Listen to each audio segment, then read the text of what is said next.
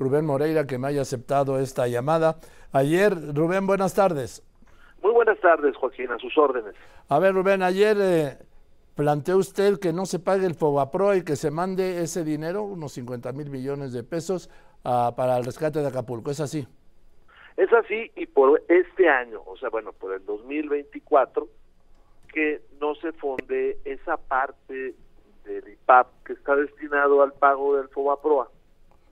No solamente eso propusimos, Joaquín, lo que pasa es que se extendió mucho el debate, pero también la bancada del PRI propuso un reordenamiento del presupuesto para las labores de, levantar Acapulco y toda la región que nos preocupa tanto.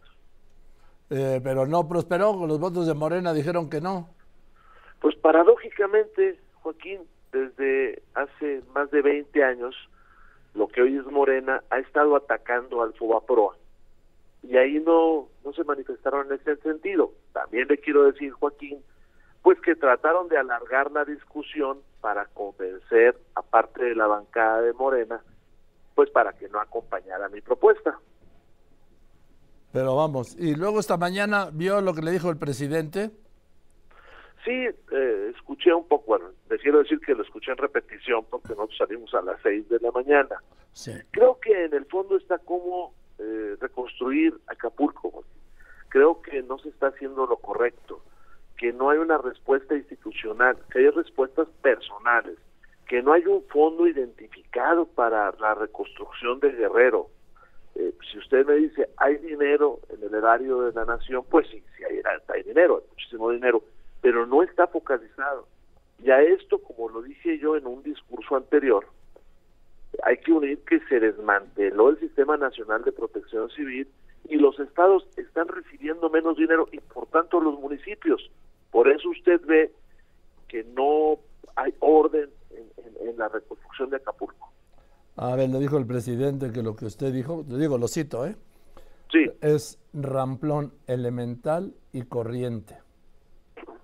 Pues mire, nosotros queremos reconstruir Acapulco. A mí me gustaría ver pues eh, más reuniones con el sector productivo y sector social. Me gustaría ver, como ha sucedido en otras ocasiones, que se avisa a la población. Me gustaría ver a las tres órdenes de gobierno actuando. El municipio no tiene dinero. Me gustaría ver que, que se hiciera una acción profunda en materia de seguridad en el área. Ya se nos olvidó que una semana antes del terrible huracán, Coyuca de Benítez se quedó sin autoridades de, Procuración de Justicia y además mataron a tres elementos que está ocultando que, que el crimen organizado está metido en el desastre, pues todo eso, eso está sucediendo, ¿no? Dice que propuesta como la suya, que es para presumir con sombrero ajeno. Pues mire, yo lo que le diría eh, es que tenemos que reconstruir Acapulco, que ese dinero, esa por una ocasión, por este año, pues que lo destinamos a esto. Ahora también la bancada de Morena, eventualmente, muchas veces, vaya, eh, pone en, el discurso el favor a prueba. Bueno, pues era tiempo también de que ya se decidieran y no lo quisieron hacer. Dice el presidente, de no pagarse los intereses del, del FOBAPROA, se precipitaría una crisis económica y financiera en el país. ¿Es eso lo que buscan? Pues mire, fue el mismo argumento que dijo el presidente Cedillo hace veintitantos años y ellos lo cuestionaron. Ahora, le voy a decir otra cosa, Juan. En el presupuesto alterno que presentó el Frente Amplio, ya viene esa propuesta. ¿eh? Este, y nosotros la tomamos y nosotros creemos que no sucede eso, porque además las ganancias del sector financiero son altísimas, principalmente las que vienen de las comisiones. En el, para el tercer trimestre de este año, 180 mil millones de pesos salieron de las puras comisiones. Ah, también dijo el presidente que, que por qué no lo que le aseguraron a su tesorero en Coahuila, que son 246 millones de dólares, lo dedican a Acapulco. Bueno, lo primero decir es que no fue tesorero mío, para empezar. Y, bueno, pues eh, hay una denuncia que se puso en mi gobierno por ese por esa circunstancia y en el siguiente gobierno, en el actual. Pero creo que al final del día es cómo vamos a reconstruir Acapulco. Yo en eso estoy de acuerdo. La prioridad es Acapulco y creo que no está siendo la prioridad. No, se va a la discusión de otro tipo de cosas. Este, ¿Y dónde está el fondo particular? Porque cuando uno le responde, hay 61 mil millones, pues sí, eh, Joaquín eso hay más, pues el dinero que se destina a las escuelas, el dinero que se destina a los programas, pero ¿cómo se va a hacer para limpiar Acapulco?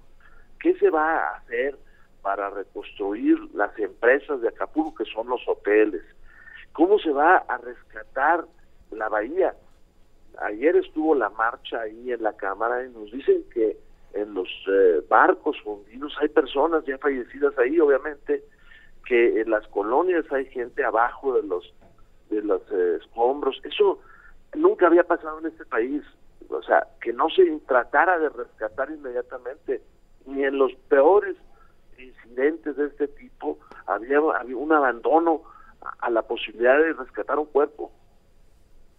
Ahora, Rubén, eh, estoy viendo que hoy está usted muy sereno, a diferencia de ayer en la, en la tribuna estaba muy caliente.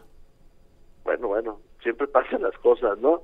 Pero lo cierto es que Morena no mostró, no ha mostrado eh, ganas de, recuperar Guerrero, eh, Joaquín, ni tampoco de enfrentar la mayor reto que hay en esta nación, que es la seguridad. Este, y, y déjeme le digo, Joaquín, y vienen otras situaciones institucionales que se van a conflictuar. Mire, el año que entra, y parece que nadie lo voltea a ver, está el tema de la resolución de la Corte que obliga a sacar de, de la Guardia Nacional al Ejército Mexicano, y parece que nadie lo ve, Joaquín. Sí, está ahí la resolución pero el presidente ha dicho que él espera, lo repitió todavía ayer, que con las reformas que haga y de ganar la mayoría en el Congreso, en el último mes de su gobierno, sea en septiembre, eh, se apruebe, se apruebe su reforma constitucional. 120 mil, perdón que le interrumpa Joaquín, 120 mil efectivos del ejército que cobran en el ejército, que están en la Guardia Nacional y que, no, que nadie ha eh, dicho qué va a pasar desde enero hasta esa fecha. Pero además yo creo que la próxima presidenta de este país va a ser Xochitl Gálvez y que vamos a ganar la mayoría en la Cámara de Diputados y en la Cámara de Senadores y que se va a heredar un problema mayúsculo. Yo creo que la prioridad, pues sí, la presidencia, pero yo creo que la prioridad de la oposición tiene que ser la misma del presidente López Obrador, en esto coinciden.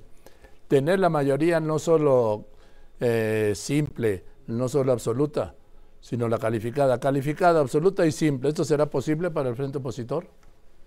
Mire, hace unos minutos allá en el PRI este, estuvimos con Xochitl Galvez para eh, recibirla, para que muestre su intención de ser candidata del PRI, obviamente del frente. Y déjeme le digo algo, cuando digo allá en el PRI, porque ahorita estoy en las instalaciones de Acción Nacional, ah. acá por Ángel Urraza, y se lo menciono para dejar bien en claro que estamos unidos y trabajando y que vamos a derrotar a Morena. Oiga, qué tiempos, ¿no? Que esté hablando yo con el coordinador de la bancada del PRI en la Cámara de Diputados desde la sede del PAN. Pues sí, estoy acá en Ángel Urraza y le voy a decir, estoy en las oficinas de la Fundación, todavía más, pero tenemos que salvar este país. Pues vamos a ver, yo creo que eso, eso pasa por tener la mayoría en el Congreso. Efectivamente, usted tiene razón. En fin. Pues gracias, Rubén. Le aprecio que me haya contestado. No, estoy a sus órdenes siempre. Gracias. Rubén Moreira, no, no quiso revirarle al presidente, ¿verdad?